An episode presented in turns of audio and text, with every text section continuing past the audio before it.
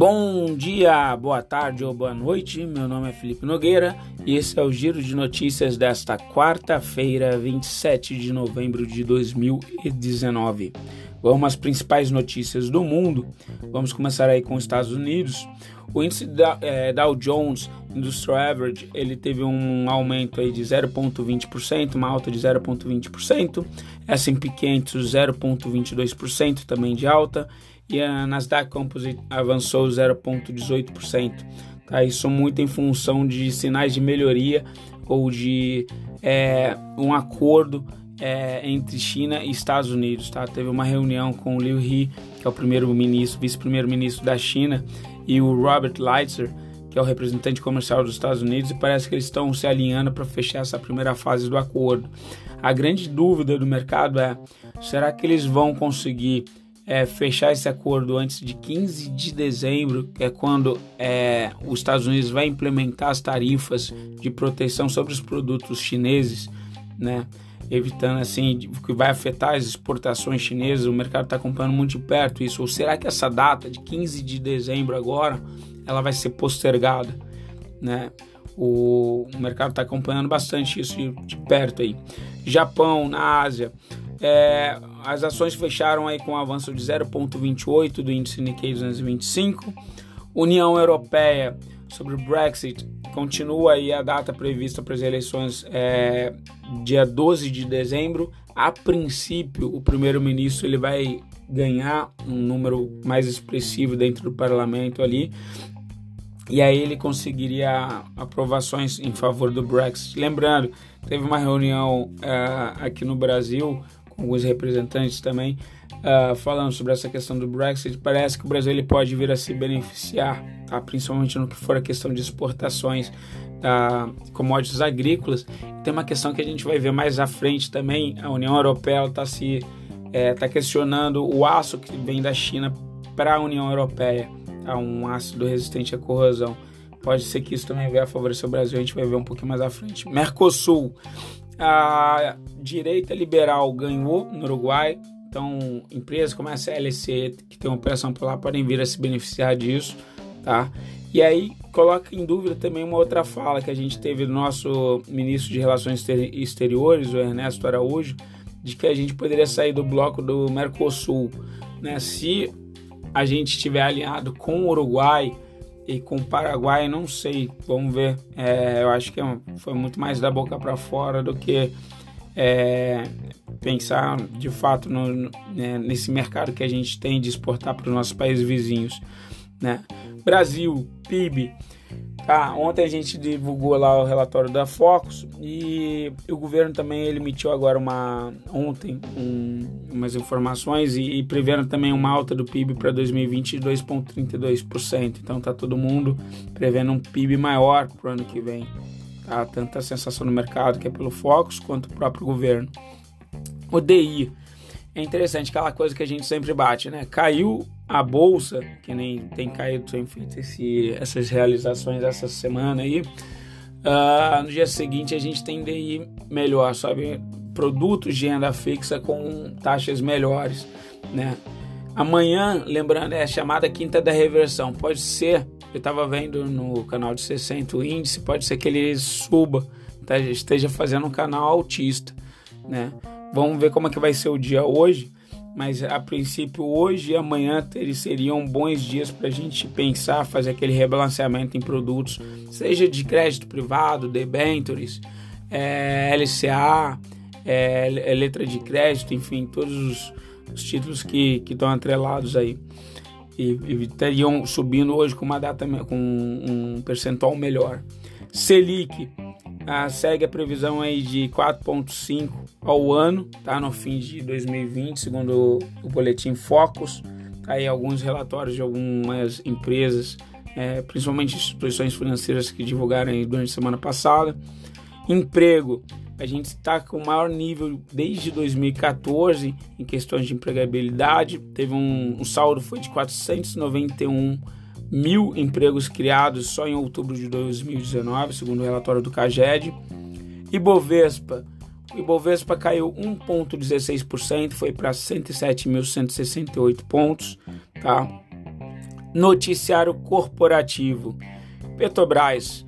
Ah, o pessoal deve estar acompanhando de perto aí tá, a manifestação de, alguns empregados sindicalizados da Petrobras. O que está acontecendo? O Tribunal Superior do Trabalho, TST, ele suspendeu o repasse de verbas à tá? Federação Única dos Petroleiros, a FUP, e aos sindicatos. Você tem vários sindicatos ali na, na Petrobras, desde os marítimos, mergulhadores, né? Petroleiros, tem vários sindicatos que, que giram ali em torno da Petrobras. E, e como teve aquela mudança da reforma trabalhista, né, estavam questionando esse repasse. E aí, a, assim, o pessoal tá com medo do que assim, isso vai afetar a produção. Não, o Guedes já soltou ontem na reunião do BID que se fosse uma empresa inteiramente privada já teria demitido os, os, os é, pessoal que tá, os grevistas, né? E os grevistas em reação também eles estavam programando, estava vendo ontem é, doação de sangue de alguns manifestantes. Que aí você consegue burlar a legislação e, e, e faltar o trabalho, né? Vamos acompanhar como que vai desenvolver isso. A princípio, os sindicatos estão desrespeitando o TST, tá? E aí o TST vai aplicar uma multa de 2 milhões de, tá? 2 milhões de reais. Vale 3. É, passada essa fase de resultados, a Vale anunciou que vai fazer uma baixa contábil de 3,2 bilhões de dólares na, nesse quarto trimestre, que é, em contabilidade a gente chama de impairment, tá? Em relação a metais básicos e carvão, vai fazer um ajuste Tá? Isso pode afetar um pouco é, o preço da Vale num curto período, apesar de que com essa melhora da relação entre Brasil, é, entre Estados Unidos e China, né, a gente sabe que aumenta a demanda lá, porque eles têm uma perspectiva de melhor, maior produção, melhor PIB, né? Então vamos ver como que isso vai refletir na, nas ações, na, na ação da Vale. Siderurgia, que nem eu comentei, a Comissão Europeia abriu na terça-feira passada, agora ontem, uma investigação para ver se os chineses eles estão contornando as tarifas de antidumping, tá? Que a União Europeia aplicou sobre é, um aço resistente à corrosão. Tá, eles estavam investigando e parece que elas estavam contornando, estavam é, mudando uma característica dos metais para poder burlar isso. Se isso for verificado, pode ser que a gente venha se beneficiar. Tá? Lembrando que as nossas siderúrgicas elas sofrem concorrência em relação a esse mercado, tanto por parte da Turquia quanto exportação pelos chineses. Marfrig. A Marfrig vai fazer um follow-on tá, de cerca de 2 bilhões. Uh, isso para permitir a saída do BNDES Participações, que tem 33,7% do capital. Celulose isso é interessante. O dólar está lá em cima. A gente viu a fala do Guedes falando no BID, né, no Banco Interamericano de Desenvolvimento, que não a, a, a princípio é normal ter agora um dólar alto. A gente tem que se acostumar com isso. A gente vai ver quando a gente for falar de dólar que isso favorece alguns setores, prejudica outros, mas favorece celulose. Né? A grande questão da celulose é o seguinte: a, a gente está aumentando a exportação, teve um aumento de 6,6% em outubro, bacana, tá? Isso muito em função da queda de estoques de empresas lá fora, principalmente na Europa. Mas a Europa, com essa recessão, com esse encolhimento da economia por lá, com exceção de, de Portugal, uh, eles estão importando menos. E isso fez uma queda mundial muito grande na celulose. Né? Então vamos acompanhar. A princípio, especialistas do setor estão prevendo uma melhora para 2020. Então vamos acompanhar essas ações é, ligadas aí de perto. Tá? Estrangeiros. É, os estrangeiros eles uh, seguem na ponta vendedora, mas lembrando, o Bredas até do Alaska Black estava comentando, a princípio é a mera realização, porque eles já entraram com o TRI, né, a bolsa subiu 50%, eles venderam parte. É, reformas. O, o, Guedes ele informou então aí na, nessa reunião que teve do Banco Interamericano de Desenvolvimento ontem, o BID, que as reformas administrativas elas ficam para o início de 2020. Isso pode estar também permitindo essa realização da bolsa.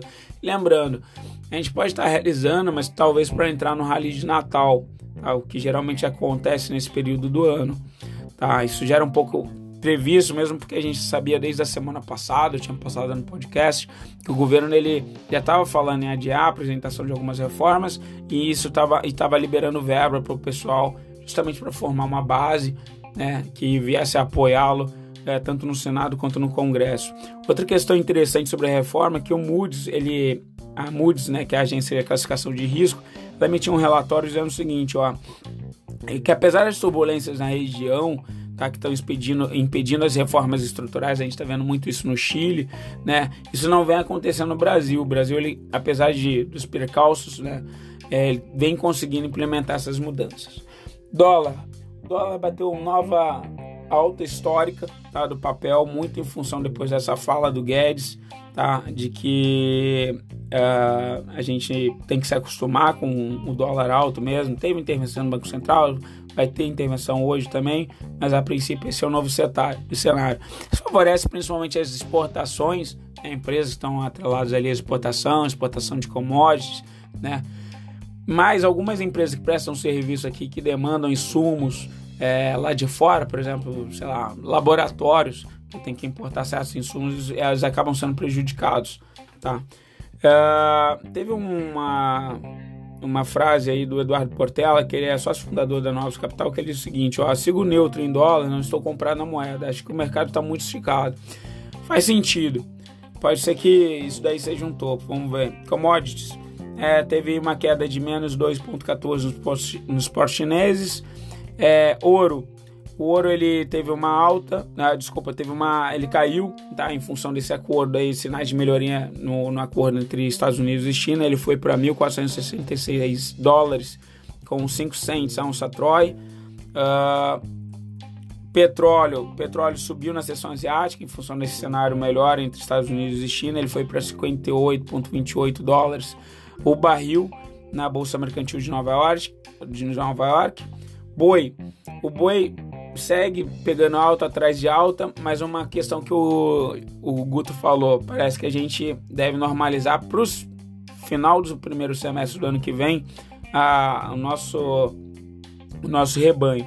Então você consegue ver isso inclusive no vencimento dos contratos futuros. Você tem em novembro de 2019 com vencimento está 232,95, dezembro de 2019 ele está com 228 e janeiro de 2020 está 220 tá? Soja.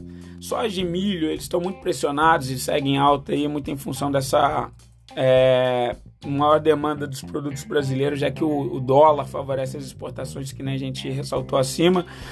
E eu coloquei um link ali também falando sobre a prisão da GG, da, dos gestores ali da GGRC11, que é um fundo imobiliário. Acho que vale dar uma lida ali na Infomoney. Mais informações, acessem ali www.liberta.com.você. Desejo a vocês um excelente dia, tá? Abraço, qualquer coisa entre em contato. Beijo grande, se cuidem, tchau, tchau.